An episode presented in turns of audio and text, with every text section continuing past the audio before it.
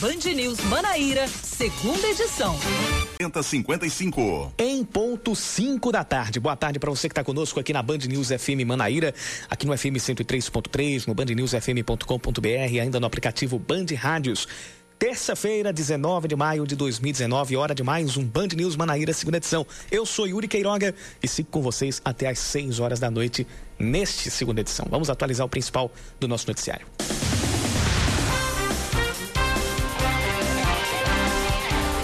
Conselho Regional de Medicina vai investigar a distribuição do chamado kit Covid pelo prefeito de São Mamed, no Sertão, Dr. Jefferson Moraes. Ele anunciou que seria entregue um pacote com cloroquina 150 miligramas, azitromicina 500 miligramas, ivermectina 6 gramas e dipirona 500 miligramas. Hoje, após a repercussão e a resposta do CRM, o prefeito disse que não seria toda a população que teria direito ao kit e que ele seria entregue apenas com prescrição médica. Segundo o Conselho, além de uma consulta individualizada, para que os medicamentos tenham a prescrição aceita, é preciso que seja assinado um termo de consentimento pelo paciente. Uma força-tarefa entre procuradores da República e defensores públicos federais vai entrar com ações para garantir que o auxílio emergencial seja pago a contra vários contribuintes que ainda estão esperando. Nas situações de maior complexidade, um acordo foi feito com o governo do estado para que cestas básicas sejam distribuídas até que o dinheiro esteja disponível para saque ou transferência. Segundo a Defensoria Pública da União, pelo menos 225 representações foram encaminhadas ao Ministério Público Federal. A conclusão é de que a maior parte dos problemas de atraso ou impedimento de benefícios acontece porque a base de dados da Caixa Econômica Federal não está atualizada. O diretor, do, o diretor geral do Complexo Hospitalar Clementino Fraga, o infectologista Fernando Chagas, está em isolamento. Ele sentiu um mal-estar na madrugada de hoje e foi ao mesmo hospital, onde ficou sob observação por algumas horas e foi submetido a exames, inclusive para confirmar ou descartar a presença do coronavírus. De acordo com o hospital, Fernando Chagas já está em casa e até sair o resultado do exame, ele vai permanecer isolado. O Clementino Fraga é um dos hospitais de referência no tratamento da Covid-19 na Paraíba. Um estudo da UFPB mostra que o coronavírus se espalhou no estado do litoral para o sertão e de uma forma diferente do que ocorreu na maior parte do planeta. Ao invés de se propagar pelo transporte aéreo, esse deslocamento na Paraíba se deu pela malha rodoviária, principalmente pela BR-230. De acordo com o professor Pedro Viana, os polos regionais ao longo da rodovia, como Campina Grande, Patos, Souza e Cajazeiras, tornaram-se centros novos de disseminação da Covid-19. Ainda de acordo com a pesquisa, a região de João Pessoa expandiu o vírus pelo entorno, ou seja, ali pela zona da mata, litoral sul, litoral norte, e se tornou uma vasta zona de contágio com a aglomeração urbana e também com a alta densidade populacional. O futebol paraibano está paralisado há exatamente dois meses. A última partida realizada pelo Campeonato Estadual foi no dia 19 de março, no estádio Almeidão, quando Botafogo e Souza empataram por 1 a 1. Ainda não há previsão de retorno das competições, nem na Paraíba, nem no restante do país. No Paraibano, o Atlético de Cajazeiras tem a melhor campanha geral, porém o Botafogo, com um jogo a menos, ainda pode ultrapassar o time sertanejo.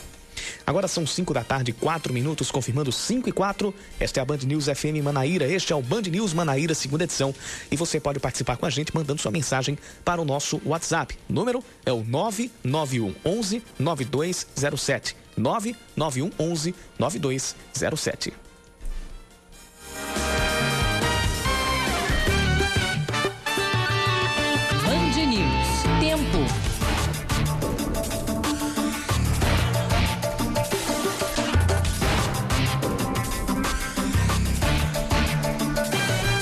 Céu aberto nesse final de tarde, porém já começam a surgir algumas nuvens carregadas. Não aqui muito perto de, da, da, da cidade mesmo, mas no mais ao sul aqui de João Pessoa já começam a aparecer algumas formações um pouquinho mais carregadas. Quem está em locais mais altos pode perceber isso melhor. A previsão é de pancadas de chuva rápidas agora à noite aqui por João Pessoa. No momento, faz 27 graus. A máxima hoje foi de 29 e os termômetros devem baixar até os 24 graus. Lá em Campina Grande, a gente vai dar uma olhadinha na previsão na previsão do tempo para esta noite. Também tem previsão de pancadas de chuva à noite lá na Rainha da Borborema. Hoje já fez 31 graus por lá. No momento, os termômetros marcam 29 graus e a mínima deve ser de 21.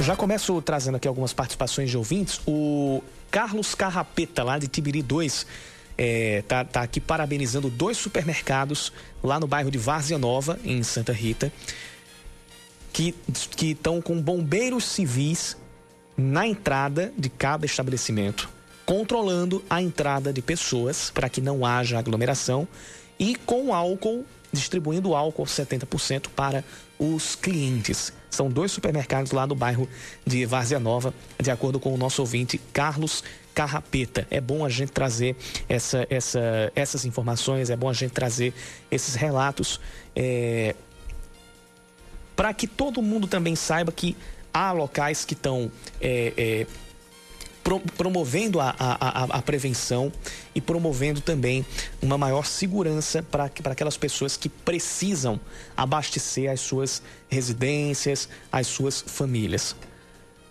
Carlos Carrapeta, lá de Tibiri 2, muito obrigado pela participação. Nosso WhatsApp é o 991 11 9207. A gente falou agora há pouco da força-tarefa que está sendo desenvolvida entre uh, a Defensoria Pública da União e o Ministério Público Federal para garantir ações individuais ou coletivas para para garantir que as pessoas que não receberam o auxílio emergencial, que fizeram a solicitação e que estão tendo demora para receber esse dinheiro, elas ou tenham a agilidade para, ou, no caso, o procedimento por parte da Caixa seja mais ágil, ou elas recebam algum tipo de auxílio até que o dinheiro é, seja disponibilizado, o, o Micael ou Michael Rodrigues, lá do Jardim Veneza, nos lembra que hoje, dia 19 de maio, é o dia do defensor, do defensor público. Então a gente traz essa notícia justamente no dia do defensor público que está junto com procuradores federais é, desenvolvendo esse trabalho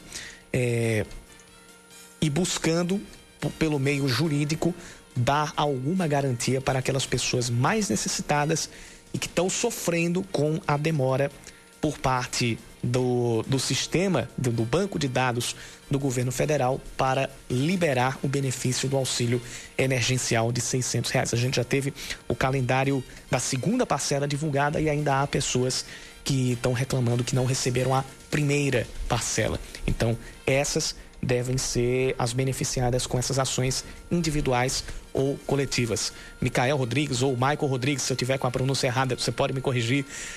Muito obrigado pela participação, pela audiência. Nosso WhatsApp, a gente repete, 991 11 9207. Repetindo, 991 11 9207.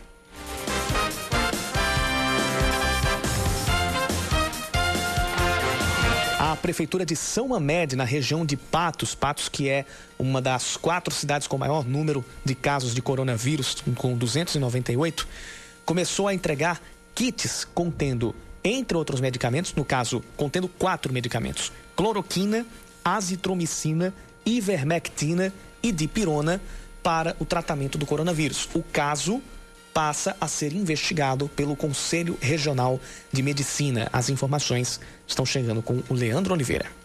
Os moradores de São Mamede, no sertão da Paraíba, com sintomas de gripe, começam a receber um kit contendo, dentre outros medicamentos, dipirona, ivermectina, azitromicina e cloroquina. O prefeito e médico Humberto Jefferson, do Democratas, diz que tem usado os melhores protocolos para o atendimento dos pacientes na cidade. De acordo com o gestor, os medicamentos vão ser concedidos conforme a prescrição médica. Pacientes testados positivamente em atendimento no hospital já estavam recebendo prescrições médicas com determinadas medicações. Pelo nosso município ser um município bastante carente e a grande maioria da população não tem condição de adquirir essas medicações, eu achei por bem adquirir todas as medicações que estão sendo utilizados nos protocolos para tratamento domiciliar de casos leves. Sobre os boatos de que a prefeitura entregaria cloroquina para todos os mais de 7 mil habitantes, Humberto Jefferson disse que isso é mentira. Acabaram espalhando fake news que nós estávamos distribuindo a hidroxicloroquina sem critério algum e para toda a população. Eu sou médico e sei que isso poderia gerar efeitos colaterais gravíssimos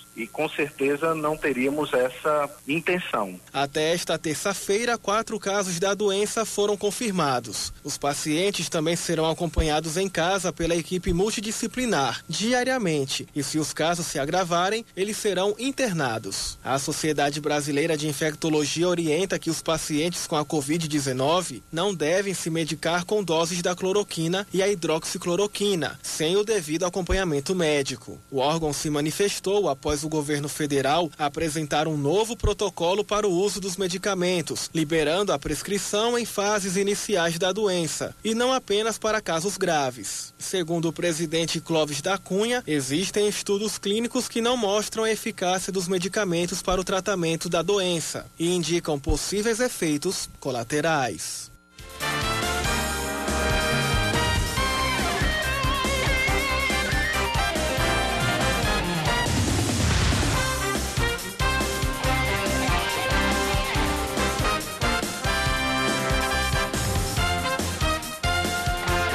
Ainda falando sobre o assunto, o secretário executivo de saúde aqui da Paraíba, Daniel Beltrame, explicou os riscos do uso da cloroquina nos pacientes que estão em tratamento da Covid-19. Os efeitos nocivos da hidroxicloroquina ainda superam em muito os possíveis benefícios que não foram identificados. Por isso, não é seguro recomendar que pessoas façam uso de uma droga que é bastante tóxica para o coração e para os olhos usando essa droga sozinhas em casa. De acordo com Daniel, por ainda não apresentar uma eficácia comprovada, não é seguro utilizar o medicamento nos infectados com a Covid-19. Nesse momento não há qualquer evidência nacional ou mesmo internacional, como mostram os trabalhos já publicados no final da semana passada, quanto à segurança do uso dessas drogas em casos leves. Não há evidência também de que nenhuma associação com a hidroxicloroquina, como por exemplo a azitromicina, também tenha dado qualquer benefício aos pacientes que eventualmente as utilizaram. Daniel ainda criticou alguns médicos que estão usando ou administrando ou receitando a cloroquina. Assumem sozinhos, sem força de lei ou de etiqueta, de bula para uso de hidroxicloroquina nos casos leves da infecção pelo coronavírus. Hoje, o diretor do Departamento de Doenças Comunicáveis da OPAS, a Organização Pan-Americana de Saúde, Marcos Espinal, afirmou que ainda não há evidências para recomendar cloroquina e hidroxicloroquina contra a Covid-19, o que é amplamente defendido por chefes de Estado, como o presidente dos Estados Unidos, Donald Trump, e o presidente da República Brasileira, Jair Bolsonaro.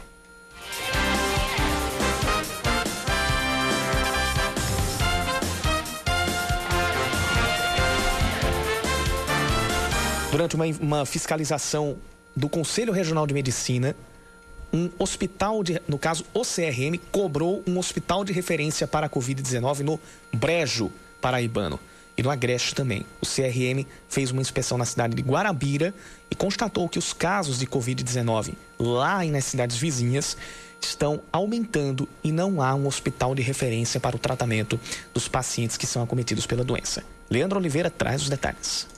A microrregião do Brejo Paraibano até o momento tem mais de 200 casos confirmados de coronavírus. Os dados são da Secretaria de Saúde do Estado. Guarabira, maior município dessa região com mais de 58 mil habitantes, é a que mais apresenta registros da doença, com 120 até essa terça-feira. Com o avanço da curva de contágio, o Conselho Regional de Medicina está preocupado porque a cidade tem um hospital regional, mas a unidade não é referência nem para a internação, nem para o atendimento a pacientes. Segundo o membro da comissão Comissão de Enfrentamento à Covid do CRM, Bruno Leandro de Souza, falta estrutura e planejamento para transferir os doentes para a Grande João Pessoa.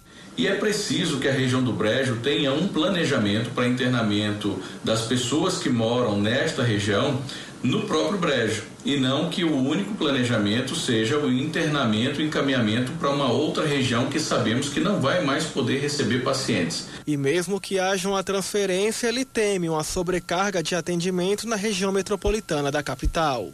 E podemos constatar que existe uma unidade de pronto atendimento no município de Guarabira que, diagnosticando esses pacientes com Covid, irá encaminhá-los para o metropolitano em Santa Rita. O grande problema é que as UTIs da região metropolitana, em média, já estão ocupadas em torno de 80%. E esse número, é claro, muda muito, oscila um pouco para mais, para menos, mas entendemos que com o aumento do número de casos haverá um colapso na rede. A assessoria de comunicação da Secretaria de Saúde da Paraíba informou que o plano estadual de contingência prevê centros de referência para internação. Na primeira macro-região onde está situado Guarabira, o centro responsável é na Grande João Pessoa. Já o CRM ficou de notificar os gestores.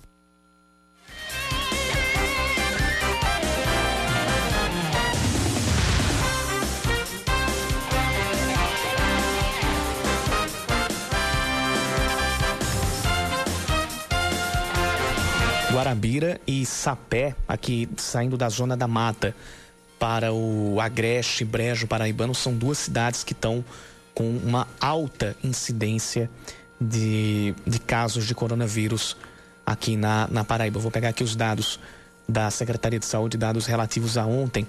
A Guarabira tem 184 casos, Sapé tem 109, Mari que é a cidade que fica entre Sapé e Guarabira, tem 45 casos confirmados da, da Covid-19, fora outros casos registrados ali nas cidades vizinhas, tanto a Guarabira quanto a Mari e, e Sapé.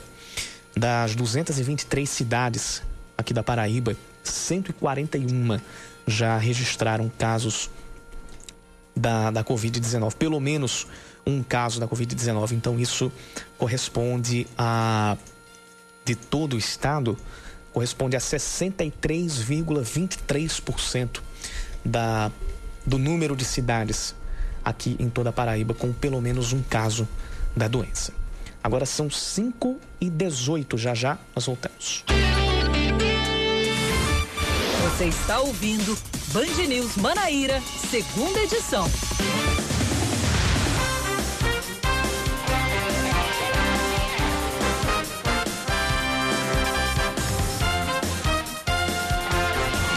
5 horas 23 minutos. A Secretaria de Saúde da Paraíba recebe 20 novos respiradores enviados pelo Ministério da Saúde para o tratamento de pacientes internados com a Covid-19. De acordo com o secretário de Saúde do Estado, Geraldo Medeiros, os equipamentos vão ajudar na ampliação de leitos no Estado, que registra até agora 4.786 casos confirmados da doença e 207 mortes. O Estado registrou ontem um novo recorde de novos casos da Covid-19, com 439 confirmações de pessoas infectadas pelo coronavírus. João Pessoa lidera os registros com 1.799 casos. A, maior, a segunda maior incidência é em Santa Rita, com 300, 319. Campina Grande, com 299. E Patos, com 298 casos. Vem logo atrás. Por enquanto, o governo do estado ainda avalia quais unidades hospitalares vão receber os novos respiradores. A Justiça rejeita, em primeira instância, um pedido para decretação de lockdown em Patos. A decisão da juíza Vanessa Moura Pereira de Cavalcante foi divulgada hoje. A ação popular teve como autor o ex-prefeito de Patos, Lenildo Moraes. A cidade tem, como nós falamos, quarto número, quarto maior número de casos de coronavírus na Paraíba, com 298 pessoas infectadas até agora. E sobre a situação na cidade de Patos, a gente daqui a pouco vai conversar com a secretária de Saúde do município, a Francisca Lavor. O pastor que é alvo de uma representação criminal, de uma investigação do Ministério Público em Bahia, diz que está sofrendo perseguição religiosa. Heron Tiago Carvalho da Cruz promoveu um culto itinerante no último domingo, usando um trio elétrico que circulou por algumas ruas da cidade. Uma carreata se formou para acompanhar o evento, o evento religioso e algumas pessoas também assistiram das calçadas. O MP diz que o pastor foi avisado pela Polícia Militar de que cultos e missas fora dos templos ou com presença de público estão vetados durante a pandemia do coronavírus, como está, está previsto no decreto do governo do estado, o decreto de quarentena. Segundo Heron, a ação do Ministério Público busca, abre aspas, amordaçar o evangelho, fecha aspas. A partir de amanhã, o Detran estadual lança o agendamento de serviço que vai ser feito exclusivamente pelo site do órgão. O objetivo é acelerar a liberação de veículos apreendidos que se encontram no pátio da sede do órgão lá em Mangabeira. A retirada dos veículos apreendidos durante a pandemia do coronavírus vai ser possível depois da assinatura de uma portaria pelo, super, pelo superintendente Agamenon Vieira. A portaria já está disponível no Diário Oficial do Estado. O site é o www.detran.com www.detran.pb.gov.br. Repetindo, www.detran.pb.gov.br. A Federação Cearense de Futebol anuncia que vai bancar os testes rápidos em jogadores e representantes de clubes que disputam o campeonato estadual. A realização dos testes faz parte do protocolo de segurança da CBF para que as competições de futebol no Brasil voltem a acontecer. O Ceará é um dos três estados, com, é um dos estados, na verdade, com o maior número de casos do coronavírus. O campeonato cearense tem dois times que disputam a Série A do Campeonato Brasileiro, que são os arquirrivais Ceará e Fortaleza.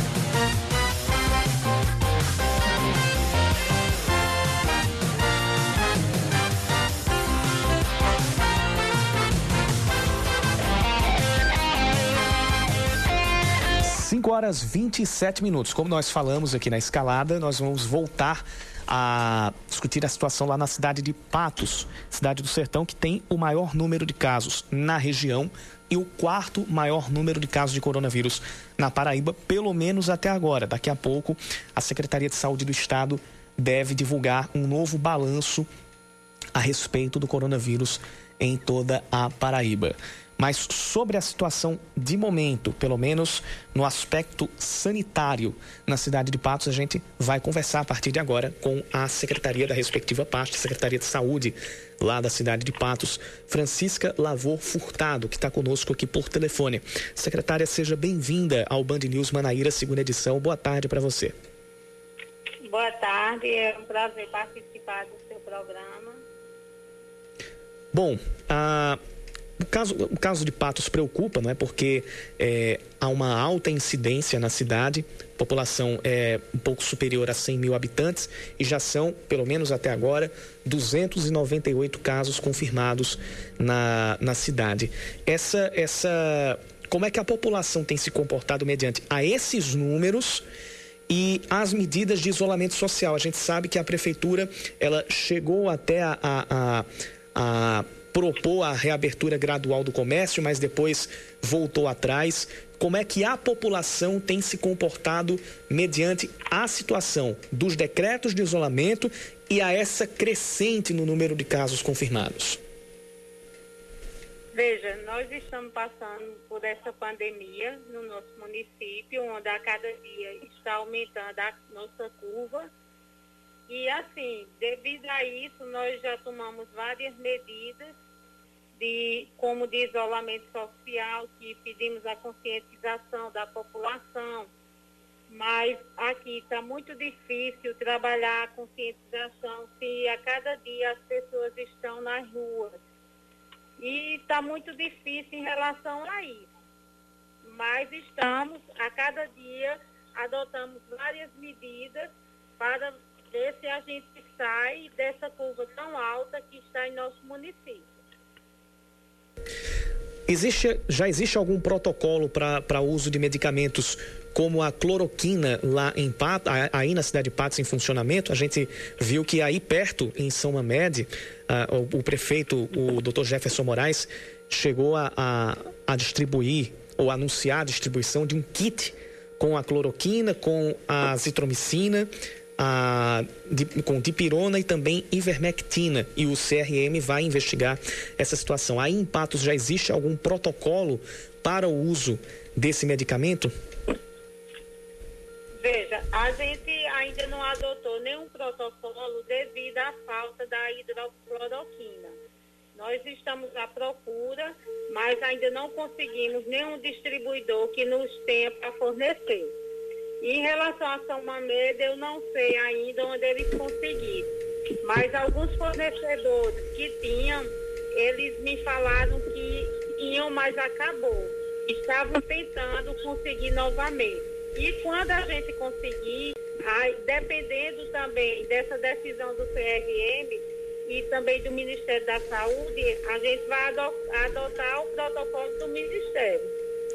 Enquanto a gente ainda não tem essa definição sobre o uso ou não uso desse e de outros medicamentos, é, enquanto existe por parte da Prefeitura as medidas de, de isolamento social, as medidas de fechamento do comércio, em relação à parte sanitária, quais são as ações que estão sendo, estão sendo desenvolvidas para que haja um melhor atendimento das pessoas que estão, já, já estão infectadas ou com suspeita e para que se diminua ou se achate essa curva que está cada vez mais aguda aí na cidade? Veja, a gente está desde o início fazendo a desinfecção nos locais públicos, ofertamos testes rápidos para profissionais de saúde, salvamento e policiamento assim como também para a população que se enquadra nos critérios da, do Estado. A, o, que, o que, a senhora comenta, o que, a senhora tem a dizer a respeito da decisão da Justiça é, de, de barrar a possibilidade de um lockdown na cidade? Não foi uma ação. É, que envolvesse a prefeitura, foi, foi de um outro ente, essa, essa foi, de, foi de uma outra parte, no caso, essa ação mas a justiça, pelo menos em primeira instância, ela vetou a possibilidade ou a exigência da prefeitura de, de, é, decretar um lockdown. Para a senhora, para a senhora não, não é não é não há necessidade, pelo menos até o momento, ou existe? Até o momento, para mim, enquanto secretária de saúde do município, ainda não é o momento para isso. Nós vamos investir em mais é, conscientização da população, fiscalização, como a vigilância sanitária está nas ruas e contratamos mais pessoas para trabalhar na vigilância, na Guarda Civil. E vamos monitorar todas essas pessoas e tentar ver se nós conseguimos sem precisar do lockdown. E a respeito dos bairros na cidade, quais são os bairros com maior número de casos e quais são os que estão cumprindo ou tendo maior dificuldade de cumprir o isolamento social? Como é que está, em termos percentuais, o cumprimento do isolamento social aí na cidade? Veja, o pior bairro que nós temos é o centro da cidade.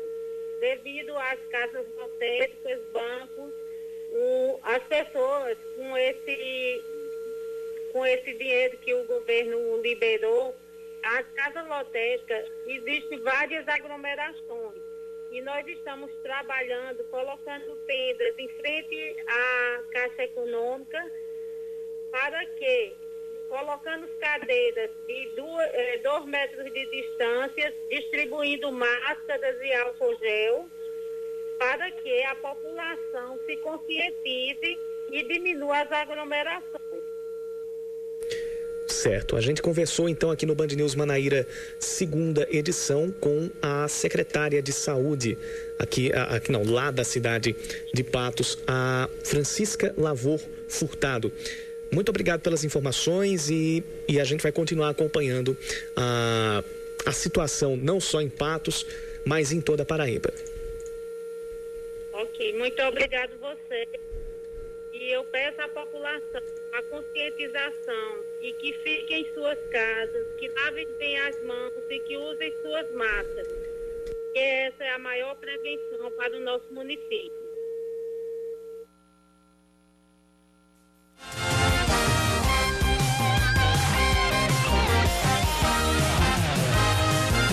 Sobre o quadro lá na, na região do sertão do estado, e mais precisamente ali no entorno da cidade de Patos, eu vou de novo recorrer ao, ao boletim que foi divulgado ontem lá, na, lá pela Secretaria de Saúde aqui do estado. É, Patos, como nós já falamos, tem 298 casos confirmados. É, São José do Sabugi não é tão perto ali de Patos, mas fica ali perto de Santa Luzia, tem 39 casos.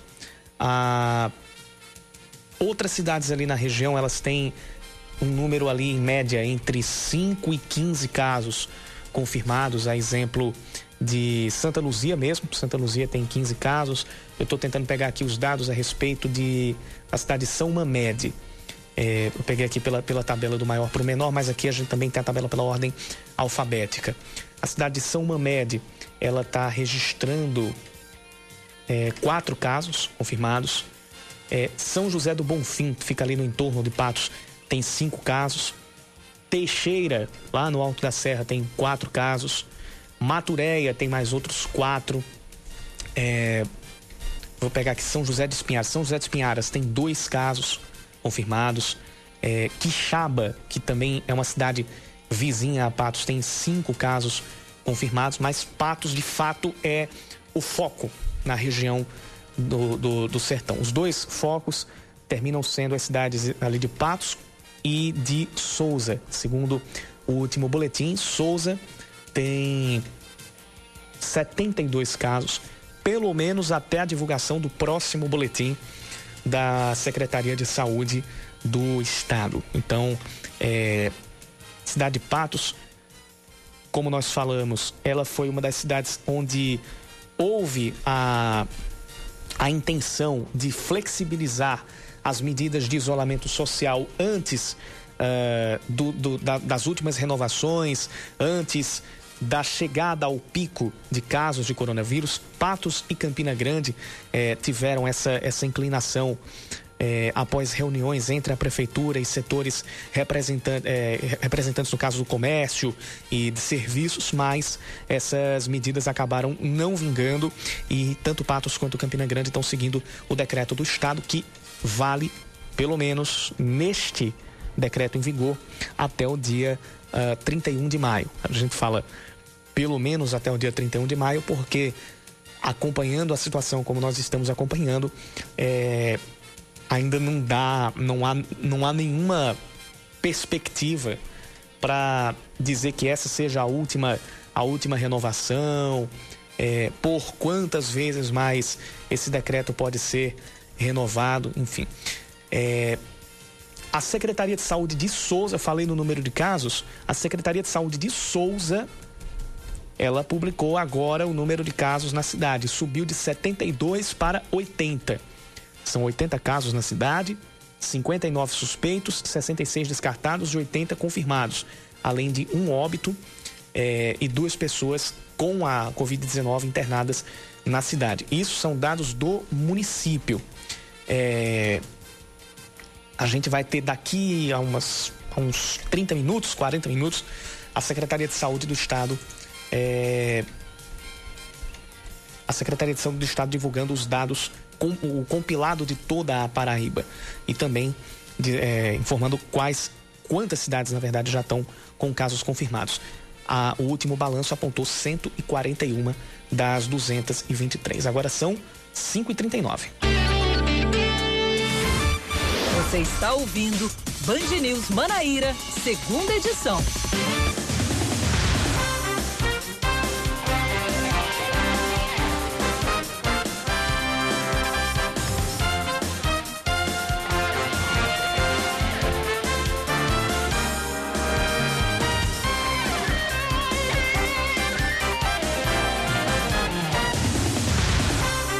Cinco horas 41 minutos. João Pessoa registra 43,2% de cumprimento do isolamento social. Os dados são referentes à última segunda, no caso, referentes a ontem, e foram divulgados pela Secretaria de Planejamento do município.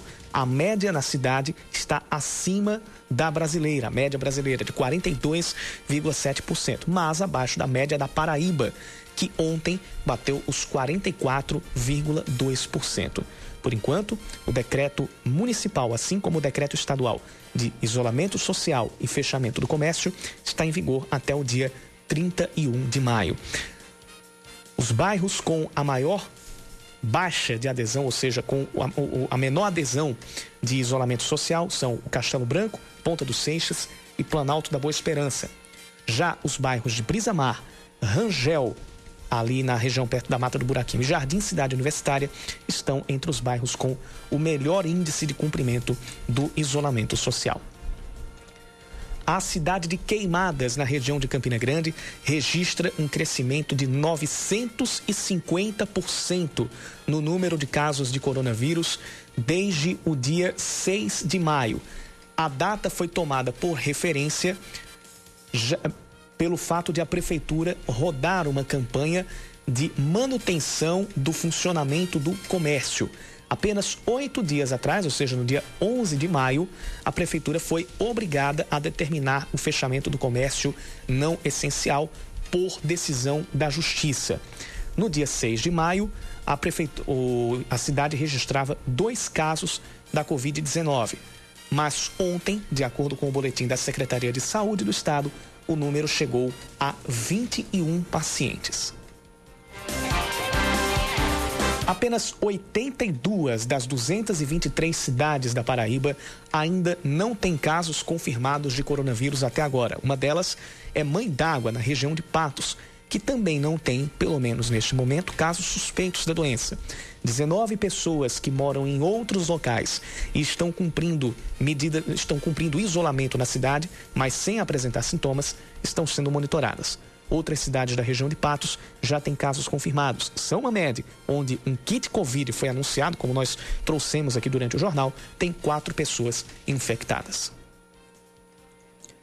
Mais de 70 70% dos pequenos empreendedores da Paraíba não conseguem empréstimos por linhas de crédito do governo federal. Os dados fazem parte de um levantamento da Fundação Getúlio Vargas e do Sebrae. O índice aqui na Paraíba chegou a 72% dos pequenos negócios.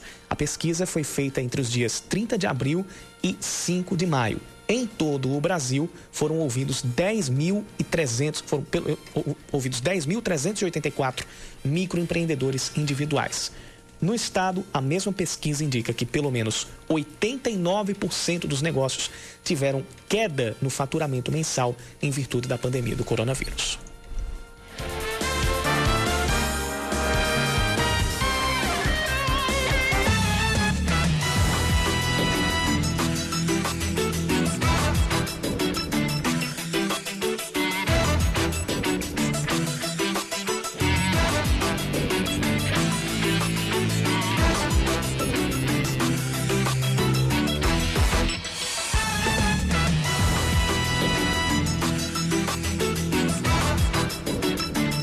Participar com a gente mandando sua mensagem para o nosso WhatsApp 991 11 9207, repetindo 991 11 9207. A gente continua acompanhando a, a situação das filas nas agências da Caixa Econômica Federal após o início da, do calendário de pagamento da segunda parcela do corona, da, da segunda parcela do auxílio emergencial, que é o chamado Corona Voucher.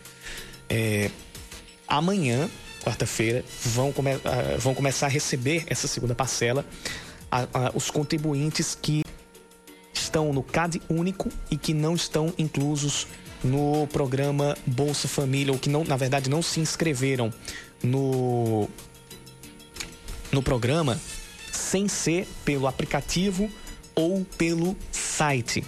Amanhã começa o pagamento apenas via poupança social digital para este público. Amanhã vão receber os nascidos em janeiro e fevereiro. Na quinta-feira os nascidos em março e abril. Na sexta, os nascidos em maio e junho. No sábado, os nascidos em julho e agosto. Aí, na segunda-feira, o pagamento está previsto para quem nasceu em setembro e outubro. E na terça da próxima semana, para quem nasceu em novembro e dezembro. Esse calendário ele já começou ontem com o pagamento do, do benefício para, para, para pessoas que estão incluídas no programa Bolsa Família e que tinham o número de, de identificação social com final 1. Hoje já foi ah, mais uma parte do público ainda respeitando esse critério, estar no Bolsa Família e respeitando também um diagrama é, de acordo com o número final do NIS, o numeral final do NIS. Pelo menos cinco indígenas potiguares que vivam, potiguaras, perdão, cinco indígenas potiguaras que vivem no litoral norte aqui da Paraíba testaram positivo para o novo coronavírus, sendo quatro já recuperados e um ainda em tratamento, de acordo com a Secretaria Especial de Saúde Indígena. Todos todos os indígenas, todos os índios estão a, a, sendo acompanhados pelo Distrito Sanitário Especial Indígena do Litoral Norte. Conforme o boletim da CESAI, há nove casos suspeitos e outros 16 foram descartados. Nenhuma morte foi registrada até agora, pelo menos entre os indígenas. Dois dos recuperados são é, foram, foram liberados no caso após 14 dias de internação, de acordo com a Secretaria de Saúde de Rio Tinto, um casal. Os índios potiguaras, com apoio da Polícia Militar, estão reforçando as barreiras sanitárias nas aldeias para evitar a, a contaminação. Os moradores devem entrar e sair da, da, dos locais de máscara e a entrada de visitantes foi proibida.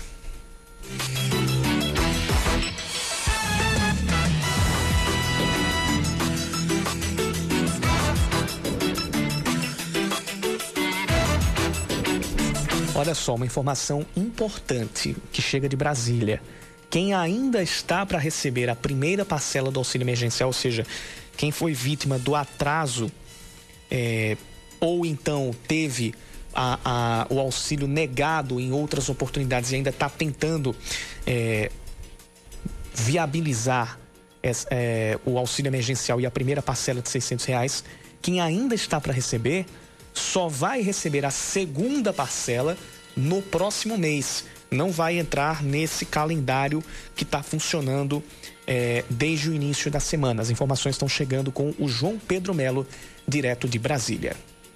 A Caixa Econômica Federal informou que já está sendo paga a segunda parcela do auxílio emergencial de 600 reais. Segundo a instituição, cerca de 50 milhões de pessoas estão inscritas no programa e vão ter direito a esse recurso. Ainda segundo o banco, pelo menos 8 milhões e 300 mil trabalhadores ainda vão receber a primeira parcela do auxílio emergencial nessa semana. A liberação do valor vai ser feita de acordo com o mês de aniversário do beneficiário, para evitar aglomerações nas agências por conta da pandemia da Covid-19. Em coletiva virtual, o presidente da Caixa Econômica Federal, Pedro Guimarães, destacou que esses trabalhadores só vão receber a segunda parcela daqui 30 dias. Quem está recebendo a primeira parcela agora não irá receber a segunda parcela agora. Então, os 8,3 milhões de brasileiros que estão recebendo neste momento receberão a segunda parcela só daqui a 30 dias. A Caixa Econômica calcula que 80 mil pessoas foram às agências fazer o saque do benefício nessa segunda-feira.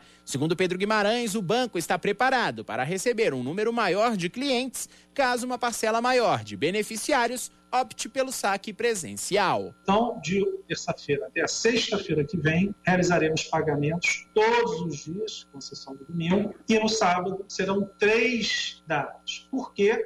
Porque no sábado não há pagamento do Bolsa Família. Então, todo o equilíbrio aqui é para termos ao redor de 2 milhões, 2 milhões e meio de pessoas recebendo na mesma data. Vale lembrar que o benefício é pago para trabalhadores informais e pessoas de baixa renda, inscritos no Cadastro Social do Governo e também no Bolsa Família.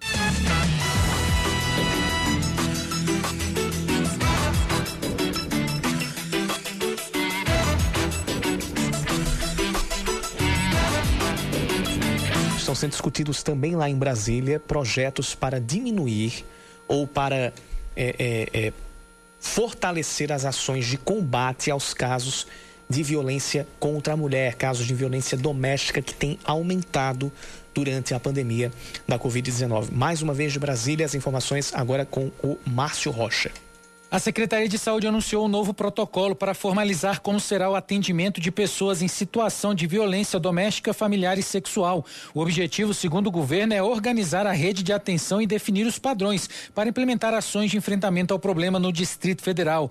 Também foi instituído um colegiado para estruturar como vai ser a linha de cuidado às pessoas em situação de violência, em todos os ciclos de vida e em todos os níveis de atenção.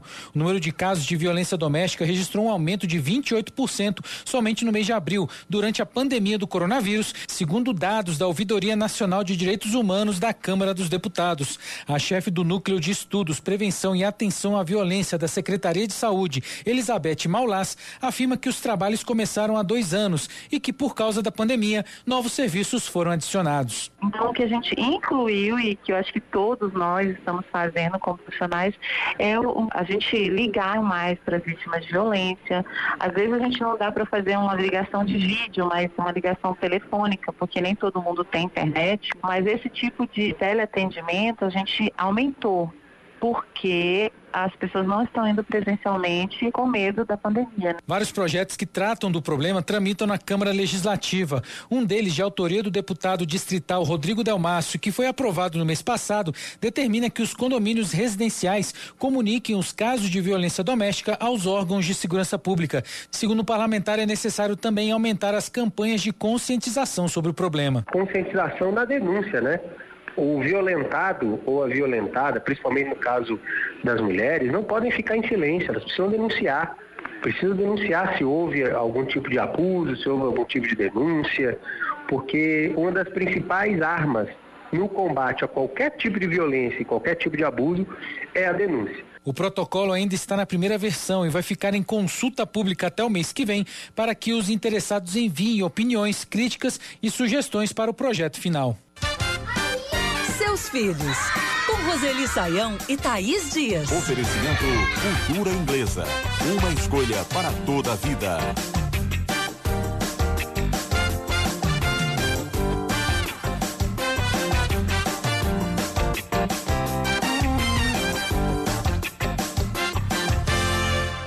Coluna Seus Filhos de hoje temos a participação da Cristiane. Ela fala, Roseli, que está muito preocupada com o filho Cauã, de 9 anos. Ele está falando sozinho e essa situação que acontece agora com frequência, já tem mais ou menos aí uns 10 dias, uma semana, tem se intensificado principalmente no período da noite. Ela te pergunta o que, que pode estar acontecendo e como ajudar o filho. Ô, Thaís, eu vou contar o segredo para o Cauã e para a Cristiane. Hum. Olha, nesse isolamento eu tenho falado sozinha de vez em quando, né? Eu acho que até antes eu já fiz isso, Roseli. Pois é, preciso dialogar. E às vezes eu pensar, quando fica só em pensamento, parece assim que não sai daquele pensamento. E quando a gente fala, adquirir outra escuta para aquele pensamento. E aí a gente tem a chance de mudar. Eu diria para a Cristiane não se preocupar com isso.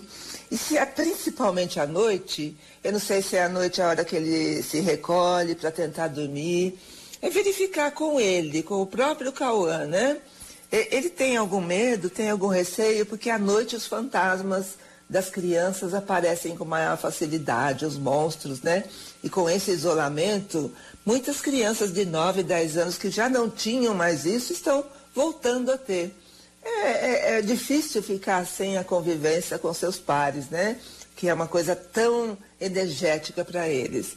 Então, conversar com o Cauã, perguntar se ele está com medo de alguma coisa, como é que ele pode ajudar Agora, de um modo geral, é não se preocupar com isso, porque na ausência de outra pessoa, a gente solta palavras ao vento mesmo. E você, solte a sua palavra aqui na coluna Seus Filhos, manda para cá a sua pergunta, o seu comentário, a sua sugestão. Seus filhos, arroba bandnewsfm.com.br, seus filhos, arroba bandnewsfm.com.br.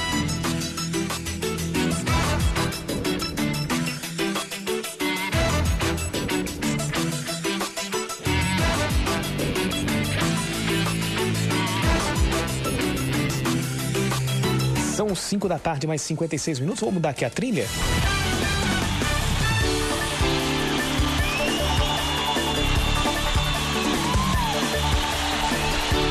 Com a intenção de ainda Uh, completar em campo o campeonato estadual, a Federação Cearense de Futebol, nós falamos aqui que deve, ela deve estar junto aos clubes na realização dos testes rápidos.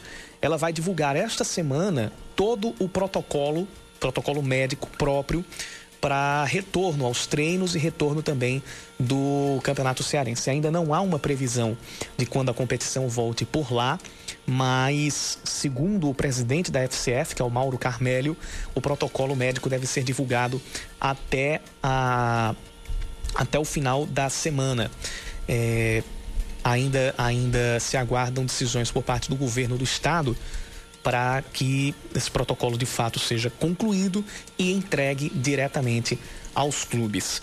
Aqui na Paraíba, apesar de a gente ter tido algumas reuniões, principalmente é, em relação aos dispositivos financeiros, de, a destinação dos recursos do agora Paraíba Esporte Total aos clubes. A gente, por enquanto, ainda aguarda definições por parte da federação para saber se vai, vai ser feito, vai ser confeccionado algum protocolo próprio ou se simplesmente vão ser seguidos os protocolos da, da CBF e de que maneira eles vão ser é, executados. Hoje, o futebol paraibano está completando dois meses sem nenhuma partida.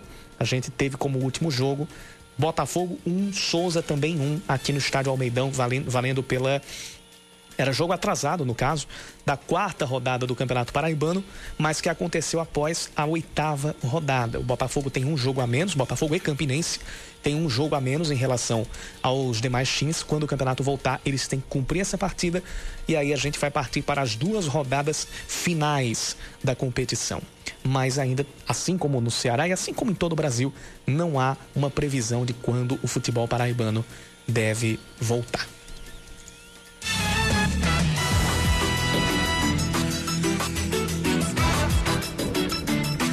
5h59. O Band News Manaíra, segunda edição, vai ficando por aqui. Daqui a pouquinho tem Reinaldo Azevedo com o É da Coisa, ao lado de Bob Furuia e Fábio França. Eu, Yuri Queiroga, sigo com vocês aqui nas intervenções locais até às oito e meia da noite. Você pode continuar sempre participando com a gente pelo nosso WhatsApp 991 11 9207 991 11 9207. Band News Manaíra, segunda edição, volta amanhã. Mas você continua com a gente aqui na Band News FM Manaíra. Continue conosco, porque em um segundo tudo pode mudar. Você ouviu Band News Manaíra, segunda edição.